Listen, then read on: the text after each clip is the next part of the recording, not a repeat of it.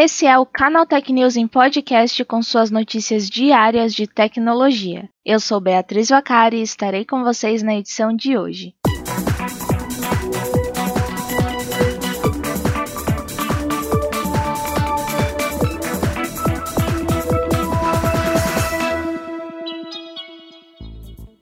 Pensando na segurança de atletas, trabalhadores e público em geral para os Jogos Olímpicos de 2021, o Japão garantiu mais de meio bilhão de doses de diferentes vacinas para o evento e para uma população de cerca de 126,5 milhões de pessoas. Para isso, o país assinou acordos com a Pfizer e a AstraZeneca, Antes, esperava-se que os Jogos Olímpicos e Paralímpicos contassem com a presença de mais de 15 mil atletas. Mesmo que avancem sem espectadores, trazer tantas pessoas com segurança representará um enorme desafio logístico. Entre as medidas, o governo japonês está cogitando o uso de tecnologia de reconhecimento facial para rastrear pessoas infectadas e seus possíveis contatos. O Japão ainda está avaliando o uso de tecnologia de reconhecimento facial para monitorar atletas que entram e saem da Vila Olímpica e dos locais de treinamento, para garantir que cumpram as regras de distanciamento social.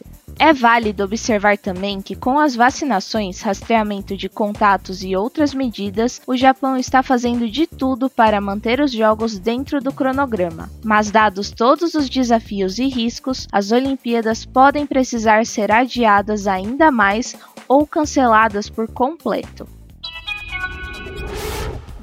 A Intel está acusando a plenos pulmões a AMD de utilizar um truquezinho nada ético para fraudar os testes técnicos de sua nova família de processadores, fazendo com que eles pareçam mais energeticamente eficientes do que realmente são. O que acontece é o seguinte: Durante um evento fechado para jornalistas, Ryan Schroot, estrategista-chefe de performance da Intel, comentou sobre a nova arquitetura Tiger Lake e aproveitou o momento para dar uns cutucões na geração de CPUs Zen 2 da AMD. Ryan nota que há discrepâncias graves de desempenho entre laptops equipados com tais componentes quando eles estão na tomada ou bateria. Sendo mais clara, o que a Intel sugere é que processadores reduzam sua performance de 40% a 50%, enquanto a Tiger Lake reduz apenas 8%, para vender a imagem de um chip com maior eficiência energética. Isso é feito de uma forma tão sutil que ferramentas comuns de benchmarking não conseguem detectar, e no fim das contas, o usuário final dificilmente vai perceber alguma instabilidade. O Uber anunciou nesta quarta-feira a abertura do seu programa de estágio 2021, destinado a estudantes de qualquer curso universitário. São 20 vagas disponíveis para atuar em áreas como finanças, vendas e operações. Previsto para início do ano que vem, o estágio tem duração de 1 a 2 anos e será iniciado de maneira totalmente remota. Para participar, o candidato deve estar matriculado em curso superior com término previsto entre dezembro de 2021 e dezembro de 2022 e ter inglês intermediário.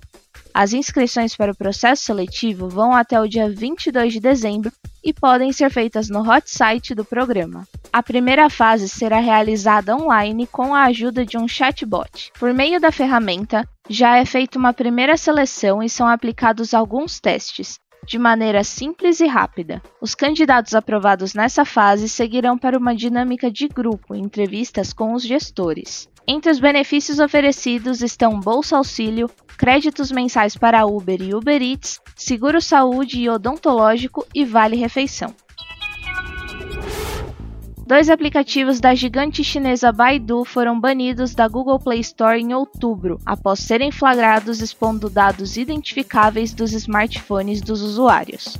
Os softwares de busca e mapas da empresa estavam enviando informações dos usuários sem nenhum tipo de proteção a servidores localizados no país asiático. Essa brecha de segurança pode ter afetado toda a base de mais de 1,4 bilhão de usuários em todo o mundo. As informações não continham dados pessoais ou a identidade dos usuários, mas sim dos aparelhos usados por eles.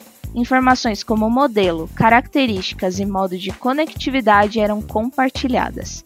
Outras informações, como endereço MAC, identificação exclusiva do dispositivo e número IMSI ligado ao chip usado no smartphone, poderiam ser interceptadas por terceiros e levarem a ações e golpes contra os clientes de telefonia. O alerta foi feito pelos pesquisadores da Unity 42, Centro de Pesquisas em Segurança Digital da Palo Alto Networks. Ao ser informado sobre a falha, o Baidu disse que analisaria o caso e trabalharia para garantir que os aplicativos cumprissem as regras. Isso aparentemente foi feito, já que tanto o app de pesquisas quanto de mapas da companhia retornaram à Play Store nessa semana. Após um 2020 sem grandes mudanças no Windows 10, o ano que vem pode trazer algumas surpresas para o sistema operacional. Segundo o colunista Zach Bolden do site Windows Central, a Microsoft avalia incluir compatibilidade com os apps feitos para Android em notebooks e desktops. Bolden não entrou em maiores detalhes, publicando apenas que a ideia seria oferecer os aplicativos na própria Microsoft Store. Além disso, as fontes ouvidas pelo repórter indicam um possível lançamento do recurso já em 2021. A integração funcionaria de maneira nativa, sem depender de um celular, como o atual sistema com o aplicativo Seu Telefone. O recurso do app está disponível apenas para alguns celulares da marca Samsung, que utilizam a conexão Wi-Fi para espelhar a tela do aparelho no computador. A ideia de utilizar aplicativos feitos para celulares Android no Windows não é exatamente nova. A própria Microsoft chegou a anunciar o desenvolvimento de uma camada de compatibilidade entre os sistemas. Batizado de projeto Astoria, a ferramenta era voltada para o Windows Phone e tinha o objetivo de resolver o problema da falta de aplicativos nos smartphones equipados com ele. Por hoje é só, pessoal. Nos vemos na próxima quinta-feira em mais uma edição do Canal Tech News em podcast. Um bom descanso e até lá! Esse episódio contou com o roteiro de Rui Maciel, edição de Gustavo Roque e a editoria-chefe de Camila Rinaldi.